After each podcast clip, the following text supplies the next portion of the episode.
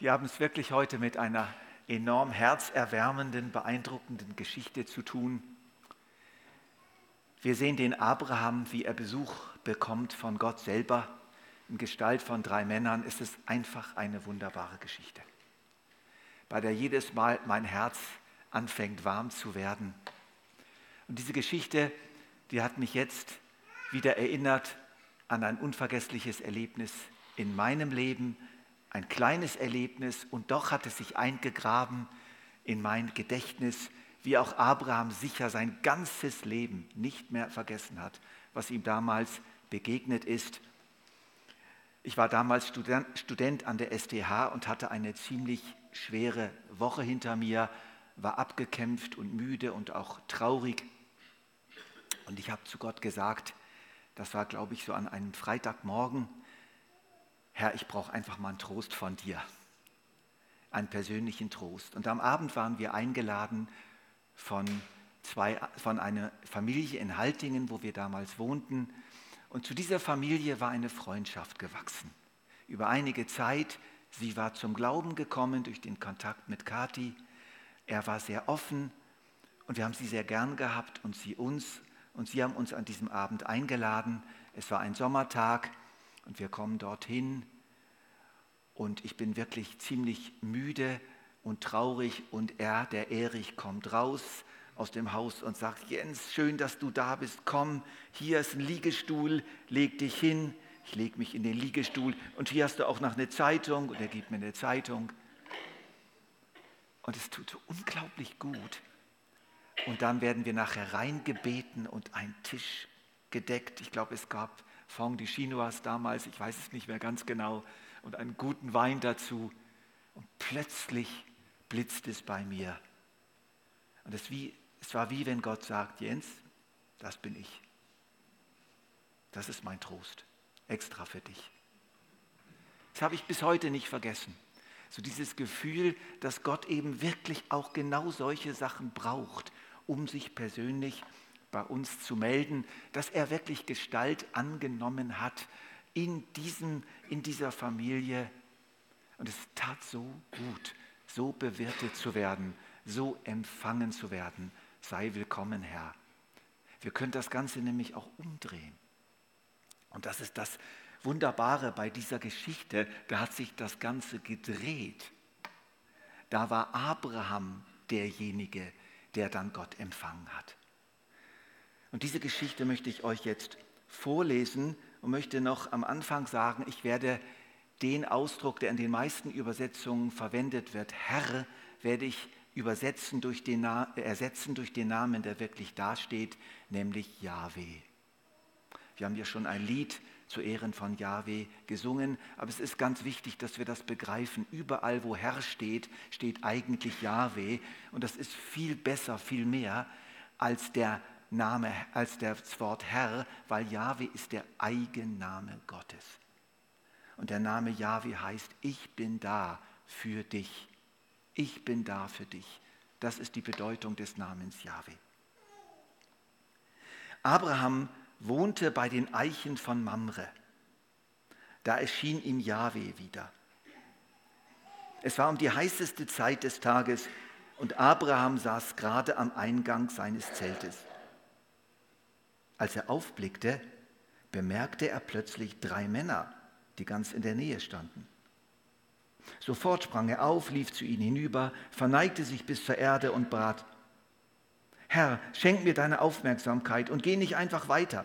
Ich lasse Wasser holen für eure Füße, ruht euch so lange unter dem Baum aus, ich sorge für das Essen, damit ihr gestärkt weitergehen könnt. Ihr sollt nicht umsonst bei mir vorbeigekommen sein.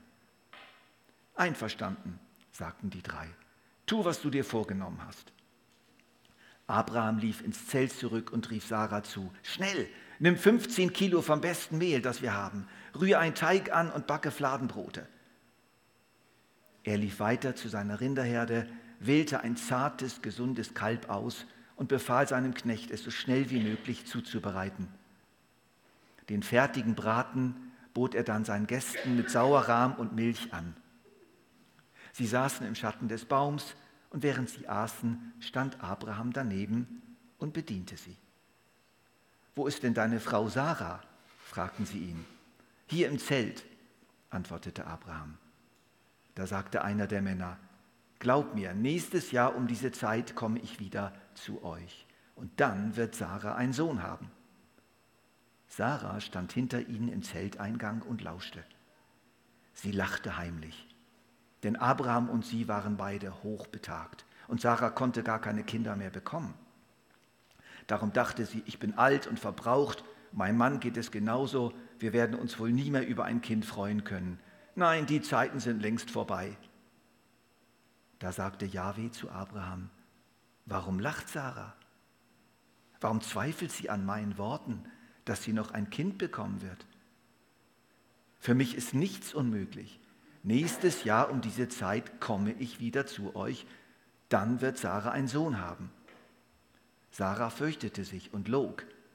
Ich habe nicht gelacht, aber er erwiderte ihr, doch, du hast gelacht eine höchst bodenständige und handfeste Gotteserscheinung. Einmalig, selbst im Alten Testament, wo Gott auf vielerlei Weise vielen erschienen ist, aber so handfest, so konkret, das ist wirklich einmalig. Und es ist wichtig, dass wir die Einmaligkeit dieser Geschichte beachten und doch dürfen wir sie anwenden. Eine wunderbare Erscheinung. Das vierte Mal erscheint hier Gott dem Abraham. Aber bislang war es immer relativ unkonkret gewesen. Es hieß einfach nur, Jahwe erschien und es wurde auch kein genauer Ort bezeichnet. Und hier ist alles ganz genau. Abraham wohnte bei den Eichen von Mamre. Da erschien ihm Jahwe wieder. Genau da, wo die Eichen von Mamre sind. Es war um die heißeste Zeit des Tages, also etwa so in der Mittagszeit. Also selbst die Zeit wird ganz genau angegeben, der Ort und die Zeit. Und Abraham saß gerade am Eingang seines Zeltes. Auch das wird ganz genau angegeben, was Abraham genau in diesem Moment machte.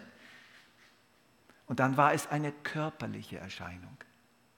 Es wurde ausdrücklich so gesagt, drei Männer, Jahwe mit zweien seine Engel, das wird dann später ganz klar in der Geschichte, Jahwe lässt sich begleiten von zwei seiner Engel. Der unsichtbare Gott, den eigentlich niemand sehen kann, nimmt menschliche Gestalt an. Und wir haben hier in dieser Geschichte, wie auch gerade die messianischen Theologen gut rausarbeiten, wir haben hier einen Vorläufer der späteren Fleischwerdung des Sohnes Gottes. Es gibt gute Gründe dafür. Ich kann die jetzt nicht alle aufzählen, möchte ich auch nicht, das würde den Rahmen der Predigt sprengen. Aber ich bin überzeugt, es handelt sich hier um eine vorlaufende Fleischwerdung sozusagen, vorübergehende Fleischwerdung von unserem Herrn Jesus Christus. Jesus selbst im Namen seines Vaters besucht seinen Freund Abraham und erweist ihm seine Treue und Freundschaft und Abraham erweist ihm wiederum seine Freundschaft. Es ist eine Geschichte einer wunderbaren Freundschaft. Es ist eine einmalige Geschichte. Wir können die in ihrer Besonderheit nicht einfach antasten und doch können wir mit einsteigen. Warum? Es gibt gute Gründe dafür, dass diese Geschichte uns sagt, ihr seid auch dabei. Ihr könnt Anteil nehmen. Viele, viele Jahre später, ungefähr, wann war das? 1800 Jahre später, schreibt Paulus an die Galater, eine junge Gruppierung von Gemeinden in Galatien, und denen war von falschen Lehrern aus Jerusalem erzählt worden, ihr gehört gar nicht dazu. Ihr gehört gar nicht richtig dazu zum Volk Gottes. Ja, ihr seid zum Glauben gekommen, aber ihr müsst erst noch Juden werden und dann gehört ihr erst dazu. Und dann schreibt Paulus ihnen einen Brief und sagt, hört mal, wie war es denn bei Abraham? Abraham, so heißt es in der Schrift, glaubte Gott und das wurde ihm als Gerechtigkeit angerechnet. Daran müsst ihr doch erkennen, wer Abrahams Söhne und Töchter sind. Es sind die Menschen, die ihr Vertrauen auf Gott setzen. Von dieser guten Nachricht hat die Schrift schon lange im Voraus gesprochen. Sie kündigte an, dass Gott Menschen aus allen Völkern auf der Grundlage des Glaubens für gerecht erklären würde, sogar aus der Schweiz in Klammern. Abraham wurde nämlich die Zusage gemacht, durch dich werden alle Völker gesegnet werden. Daraus folgt, wer immer sein Vertrauen auf Gott setzt, wird zusammen mit Abraham, dem Mann des Glaubens, gesegnet werden. Das heißt, wir sind Teil dieser Geschichte. Wir können hineingehen in diese Geschichte. Wir können teilnehmen. Und deswegen werde ich auch versuchen, das, was in dieser Geschichte geschieht, auf unser Leben zu übertragen. Mit gutem Recht. Denn wir sind Kinder Abrahams. Gehen wir mal zuerst auf die Seite Gottes. Einfach mal, wie war das wohl so für Gott? Wie hat Gott sich denn so verhalten? Yahweh, unser Herr Jesus Christus. Ja, wie beginnt das Ganze? Ganz einfach. Jesus besucht Abraham in seiner Welt, in seinen Umständen, in der Mittagssitze. Das heißt, in allen Umständen. Jesus kommt bei seinen Freunden vorbei. So wie er bei Abraham vorbeikommt, kommt er immer wieder bei uns vorbei. Das erinnert an dieses schöne Wort aus der Offenbarung des Johannes, siehe, ich stehe vor der Tür und klopfe an. Ich stehe vor der Tür und klopfe an. Wer mir die Tür auftut, zu dem werde ich hineingehen und das Mahl mit ihm halten und er mit mir. Und das macht Jesus immer wieder. Er kommt vorbei. Und dann heißt es so schön, dass er einfach dasteht. Er sieht drei Männer dort stehen der Abraham. Sie donnern nicht an die Tür. Sie drängen sich nicht auf. Sie stehen einfach erstmal ganz höflich und abwartend da. Und das ist das Wesen Gottes. Gott donnert nicht an unsere Tür. Gott macht keinen Lärm. Gott bedroht nicht. Er steht einfach da in unserem Leben vor unserer Tür. Und manchmal ist er so zurückhaltend und so sanft, dass wir ihn glatt übersehen glatt übersehen, weil er einfach will, dass wir ihn bemerken, dass wir Ausschau halten nach ihm. Und so steht er also einfach mal da, mal gespannt, was unser Freund Abraham jetzt macht. Und dann bleibt er tatsächlich da. Und er lässt sich doch tatsächlich von Abraham bewirten. Unglaublich. Gott Jahwe, Jesus Christus, der vom Himmel kam, von der unsichtbaren Welt in die sichtbare Welt sich manifestierte, lässt sich hier von einem Menschen bewirten. Und das lässt uns fragen, ja, es steht doch etwas ganz anderes im Neuen Testament. Paulus hat doch den Athenern gesagt, meine Botschaft handelt von dem Gott, der die ganze Welt mit allem, was darin ist, geschaffen hat. Er, der Herr über Himmel und Erde, wohnt nicht in Tempeln, die von Menschen erbaut wurden. Er ist auch nicht darauf angewiesen, dass wir Menschen ihn bedienen. Nicht er ist von uns abhängig, sondern wir von ihm. Er ist es, der uns allen das Leben gibt und die Luft zum Atmen gibt und uns mit allem versorgt, was wir zum Leben brauchen. Ja, stimmt. Er ist nicht darauf angewiesen. Er war nicht darauf angewiesen. Er war nicht am Verhungern. Und doch hat er sich bewirten lassen. Gott liebt den, der fröhlich gibt. Gott hat sich so sehr auf eine Beziehung mit uns eingelassen, dass er tatsächlich von uns nimmt und sich von uns bewirten lässt und Freude hat an unseren Gaben und zulangt an unserem Tisch. Gott hat das so richtig gern, wenn man ihm fröhlich gibt Jesus hat sich gefreut zum Beispiel über die nicht-jüdische Syrophönizierin, die ihm so vertraut hat, dass sie sich nicht abwimmeln ließ, als sie ihn bat, ihre Tochter zu heilen. Ich glaube, das war für Jesus wie eine fette Mahlzeit. Endlich mal jemand, der mir vertraut. Auf der anderen Seite hat er sich gestoßen an dem Kleinglauben seiner Freunde, aber später hat er auch zu diesen selben seinen Freunden gesagt, und ihr, Ihr habt in allem, was ich durchgemacht habe, treu bei mir ausgehalten. Ich lese zwischen den Zeilen, Leute, das hat mir so gut getan. Das war wie, als wenn ihr mich bewirtet hättet. Wie, als wenn ihr mich an einen reich gedeckten Tisch geladen hättet, dass ihr so mit mir ausgehalten habt. Wir können sagen, Freundschaft macht verletzlich. Und Jesus lebt uns das vor. Jesus macht sich gegenüber uns verletzlich. Er wird so real, unser Freund, dass es ihm wirklich etwas ausmacht, wenn wir ihn vor der Tür stehen lassen. Ich finde das eine geniale und wunderbare Eigenschaft von Gott, dass der da oben sich so weit runterlässt zu uns, dass er sich an unseren Gaben freuen kann. Ich meine, er hat doch wirklich gute Köche da oben. Ich meine, die Himmelsköche, die sind wahrscheinlich so unglaublich gut, da ist Ursula Meili gar nichts dagegen.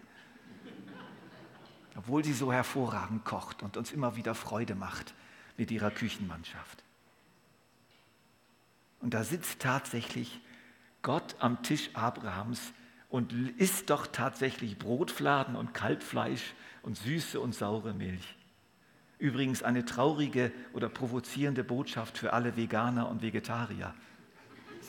Gott hat Fleisch gegessen und Milchprodukte. Gott, was machst du?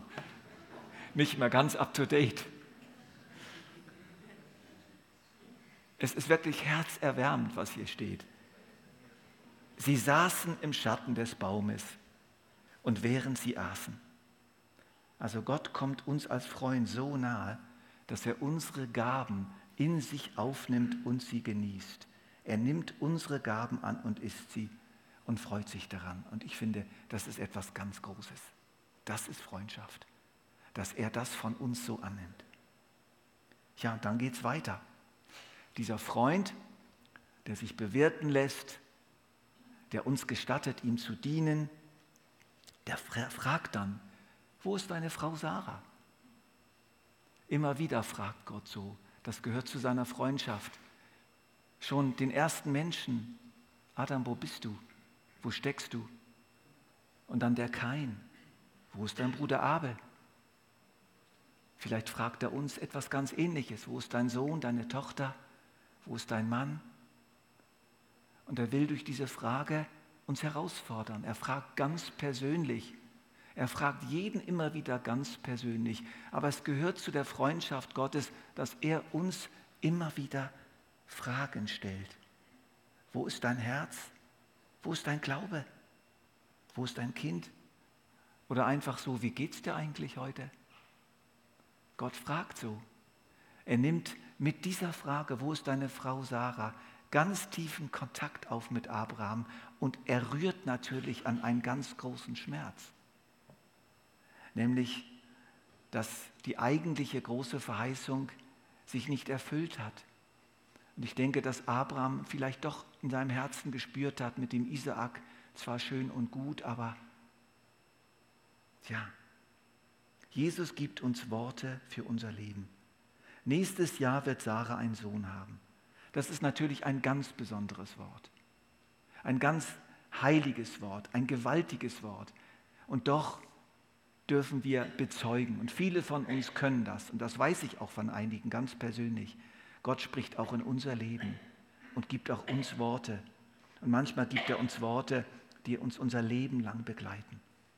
Ich denke, dass einige von euch erzählen könnten, wie Gott ihnen Worte gegeben hat, als sie noch ganz jung waren und diese Worte sie das Leben lang begleitet haben.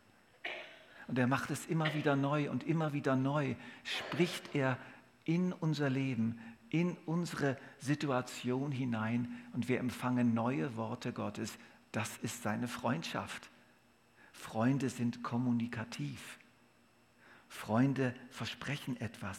Freunde sagen etwas zu. Und dann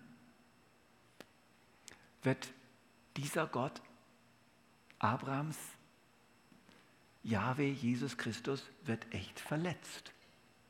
Er hört, er spürt in seiner Aufmerksamkeit, wie die Sarah da im Zelt lacht und in sich hineinkichert, weil sie es einfach nicht glauben kann obwohl er, der Allmächtige, doch eben gerade gesagt hat, nächstes Jahr komme ich wieder und Sarah wird einen Sohn haben. Stellen wir uns die Situation mal ganz konkret so vor.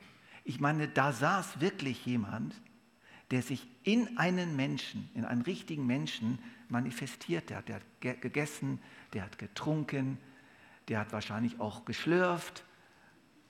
Und dann stellt er eine Frage und dann sieht Abraham, wie sich das Gesicht dieses seines heiligen Gastes verzieht und er traurig wird. Warum hat Sarah gelacht? Ist mir denn etwas unmöglich? Das gehört auch zur Freundschaft.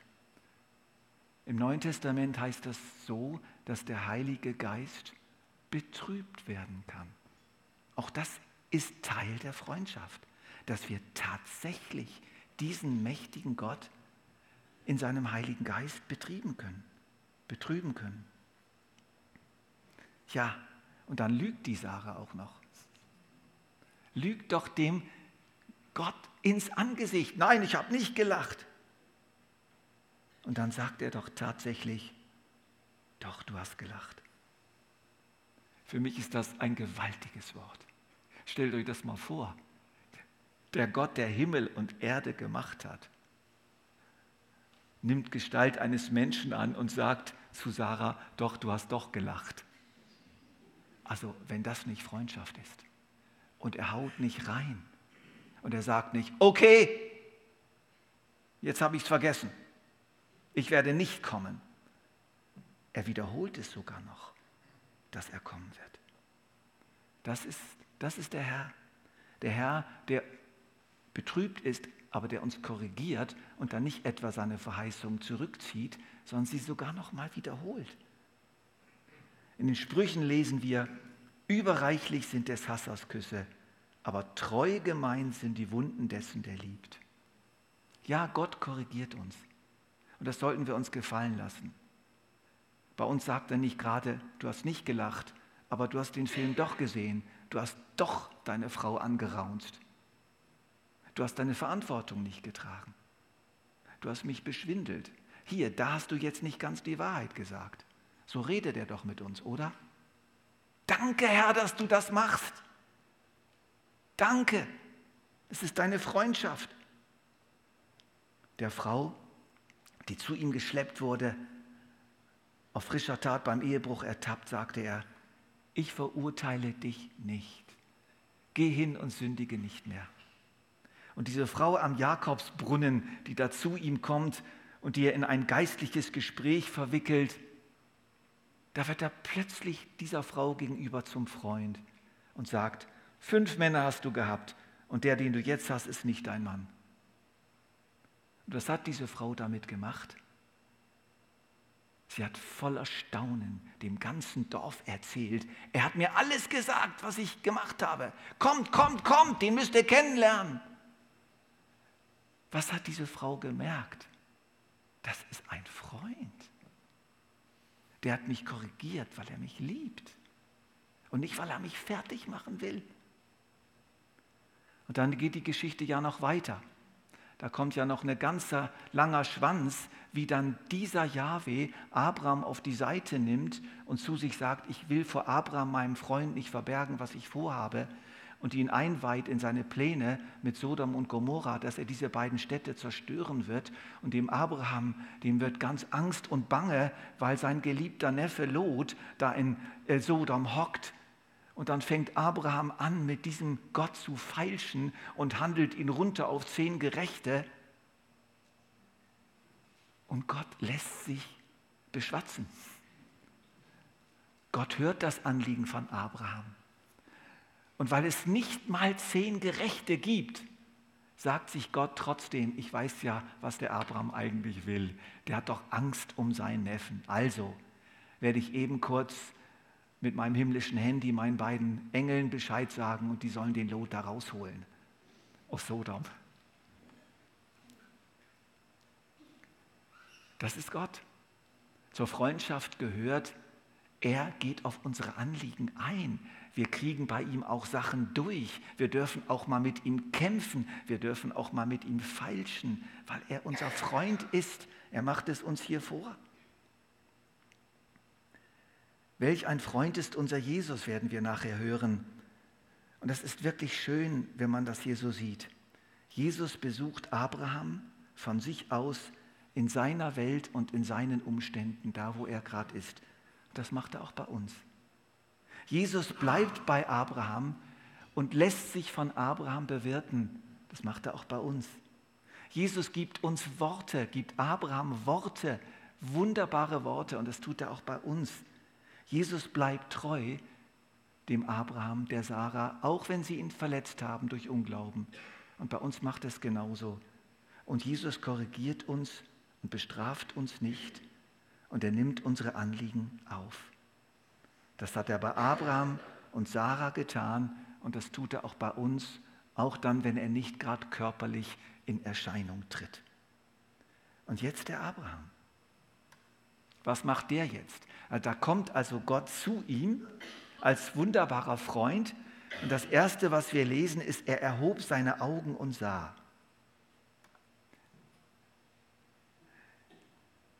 Das heißt, so heißt es in der Übersetzung, ähm, er blickte auf, in der Übersetzung, die ich vorhin vorgelesen habe, wörtlich heißt das, er erhob seine Augen und sah. Das hat sehr zu mir gesprochen. Er schaute sich um, er war aufmerksam, er war wach. Jetzt möchte ich euch wieder eines meiner Lieblingszitate bringen. Vielleicht habe ich es schon mal in einer Predigt erwähnt, aber weil es so ein Wort ist, das mich schon lange begleitet, möchte ich wieder mal sagen von einem alten Dichter, wir können Gott überall finden. Ob wir die Weiten der Erde erforschen oder ob wir auf ein enges Gefängnis beschränkt sind. Wir können Gott überall finden ob wir eine Nonne werden oder eine Mutter werden. Wir können Gott überall finden. Ob wir die Zeitung aufschlagen oder ein heiliges Buch lesen, darin können wir Gott finden. Wenn wir im frischen Grün des Frühlings sind oder im öden Grau der Großstadt, wir können Gott an allen Orten finden. Wenn wir in der Ampel stehen, wenn wir in der großen Schlange vor der roten Ampel stehen oder ob wir eine prächtige Aussicht von einem hohen Berg aus genießen. Wir können Gott überall entdecken. Es kommt nicht darauf an, die richtigen Gelegenheiten zu haben, sondern darauf an, ob wir nach Gott Ausschau halten. Und Abraham, glaube ich, der hat das gemacht. Der hatte diese Offenheit. Und deswegen hat er auch sofort kapiert, da ist doch etwas mit diesen drei Männern. Interessant ist übrigens die Frage, wann hat Gott, wann hat Abraham eigentlich kapiert, dass es Gott ist? Ich habe echt, ich habe echt versucht, das rauszufinden. Ich habe jedes hebräische Wort untersucht, was das bedeutet. Ich habe es nicht rausgefunden. Ist auch ganz gut so. Aber irgendwann hat er es sicher kapiert. Aber geahnt hat er es vermutlich, weil er so offen war. Er hat irgendwie gewusst, also diese drei Männer, die sind ganz besonders. Dann hat er sich stören lassen. Inmitten der Hitze, wo er da am Zelt saß und wahrscheinlich gedacht hat, hoffentlich stört mich jetzt niemand. Das ist so heiß, ich mag überhaupt nichts mehr machen. Und als er die dann sah, da sprang er auf und lief durch die Gegend. Und das bei glühender Hitze. Das ist Freundschaft, dass wir uns stören lassen von Gott. Gestern hatten wir wieder unseren wöchentlichen Ehegottesdienst, meine Frau und ich. Da waren wir im Jakobusbrief und da haben wir mal so aufgeschrieben, wo so unsere Sünden liegen oder unsere Gefährdungen. Und dann habe ich aufgeschrieben, gest, äh, vorgestern Morgen, ich lasse mich nicht gerne stören.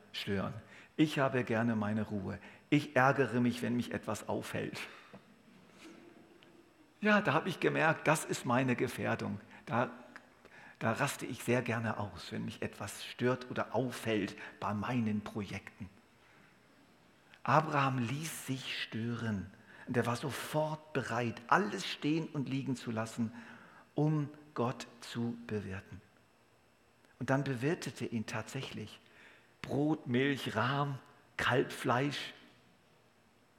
Was ihr einem getan habt unter diesen meinen geringsten Brüdern, das habt ihr mir getan. Ja, Gastfreundschaft, ganz konkrete Gastfreundschaft mit einem gut gedeckten Tisch ist eine Sache, aber ich denke, wir können noch mehr auf den Tisch tun. Großzügig und reichlich. Eine kräftige Spende, mal so richtig ein Stück Kalbfleisch von 2000 Franken. Ja, einfach mal, ja, das mache ich jetzt. Oder selbstlose Aktionen, Lob- und Dankeslieder. Ich denke an Paulus im Gefängnis, die Füße im Block, die Rücken zerpeitscht. Und er und Silas sagen, willkommen Gott, wir werden dich jetzt bewirten hier im Gefängnis und singen dir ein Lied. Und das soll jetzt hier im Gefängnis unser gemästetes Kalb sein, was wir für dich schlachten. Beten, wenn uns nicht danach ist. Auf Dinge verzichten, wo wir merken, die ziehen uns von Gott weg und einfach mal wieder etwas loslassen, was, was uns stört in unserem Leben, was unsere Gottesbeziehung hindert oder einfach unser Herz. Er wird unser Herz nicht aufessen, aber voll Freude in sich hineinnehmen. Also beschenke und bewirte deinen Gott mit dem, was du hast, mit guten Gaben und manchmal auch mit einem gemästeten Kalb. Nicht damit er dein Freund wird, sondern weil er dein Freund ist. Bereits ist und als Freund zu dir gekommen ist, weil er dich als Freund schon gewählt hat. Abraham stand einfach da das ist für mich so eine ganz kostbare Szene. Er steht einfach da in der Sonne und die anderen sitzen im Schatten und sie essen und sie grunzen und es geht ihnen gut und Abraham freut sich und schenkt Wasser nach und Milch nach und säbelt wieder ein Stück Fleisch ab und gibt es dem, der da gerade, wo er gerade merkt, der hat einen Teller leer. Und es ging ihm einfach nur um eines, dieser Gast, der soll es bei mir gut haben. Ob ich jetzt schwitze oder nicht, spielt jetzt keine Rolle. Mein Gast soll es gut haben. Und das gehört auch zur reifen Frömmigkeit, dass wir Phasen in unserem Leben haben, da geht es einfach nicht mehr um uns und unsere Bedürfnisse. Da geht es einfach darum, dass Gott es gut hat bei uns, dass er uns genießen kann. Wir, die wir mit Jesus unterwegs sind und an ihn glauben, sind Abrahams Kinder. Und deswegen gilt diese Geschichte auch uns. Jesus ist unser Freund und erweist uns seine Freundschaft auf vielfältige Weise. Und so lasst uns doch eine angemessene Antwort auf seine Freundschaft geben, indem wir ihn immer wieder großzügig bewirten mit dem, was wir im Hause haben. Wir hören jetzt dieses wunderbare alte Lied, welch ein Freund ist unser Jesus. Und nachher möchte ich noch ein paar Hinweise geben, wie wir auf die Geschichte persönlich antworten können.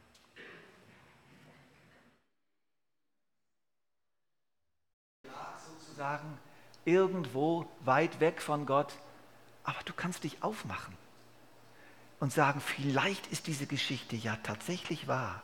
Vielleicht wartet eine Zeit auf mich, wo ich das auch erleben kann, diese Freundschaft. Ich mache mich auf den Weg. Ich nehme Kontakt auf mit Gott. Ich beschäftige mich mit ihm. Ich interessiere mich für ihn. Gerne sind Sie auch eingeladen, nachher oder während der Anbetungszeit dann mit einem unserer Seelsorger Kontakt aufzunehmen und vielleicht ein erstes kleines Gebet zu sprechen, Kontakt aufzunehmen. Bleiben Sie einfach neugierig. Fangen Sie an, so in diese Richtung zu gehen. Es kann viel daraus werden. Eine weitere Möglichkeit ist, Du bist vielleicht in Mamre. Du bist ein Kind Abrahams. Aber die Freundschaft mit Gott ist eingeschlafen. Er hat sich lange nicht bei dir gemeldet. Du bewirtest ihn auch ziemlich, wie soll man sagen, ähm, ein bisschen geizig vielleicht. Da läuft nicht mehr so viel. Lass die Freundschaft wieder aufleben. Lass sie wieder aufleben. Drück Gott deine Sehnsucht aus und sage ihm, Herr, ich habe eigentlich gar nichts im Haus ich kann dir gar nichts bieten zur Zeit. Und dann sagt Gott, komm, wir kaufen zusammen ein. Ich helfe dir. Aber Hauptsache ist, dass die Sehnsucht wieder wach wird. Die Sehnsucht nach einer richtig tiefen Freundschaft mit Gott. Und er wird dir helfen, diese Freundschaft wieder aufleben zu lassen. Vielleicht bist du aber auch jemand, der Jesus tatsächlich wirklich bewirtet, der wirklich für ihn da ist und ihm gut tut und großzügig ist, aber du siehst ihn nicht, du hörst ihn nicht, du hast keinerlei Erscheinungen wie Abraham, du sitzt so richtig auf dem Trockenen. Und dir möchte ich sagen, die Verheißungen Gottes für dein Leben werden sich erfüllen. auch wenn er sich scheinbar zwischendurch in deinem Leben abgemeldet hat. Er wird dazu stehen, er wird zu dir stehen und du bewirtest ihn mit einem unglaublich guten Stück Fleisch. Und deine Treue, deine Treue, gerade dann, wenn er sich überhaupt nicht mehr meldet. Vielleicht bist du aber auch jemand, für den einfach nur eines dran ist. Jesus zu danken für seine Freundschaft. Einfach dich zu freuen über seine Freundschaft, die jetzt und hier da ist und die du auch spürst. Und du darfst ihm einfach danken. Und ich schlage vor, dass wir jetzt eine kleine Gebetszeit machen. Drei, vier Minuten, wo wir in der Stille Gott sagen dürfen, was uns jetzt bewegt nach dieser Botschaft. Und ihr dürft gerne auch laut beten, wenn ihr möchtet, laut oder leise.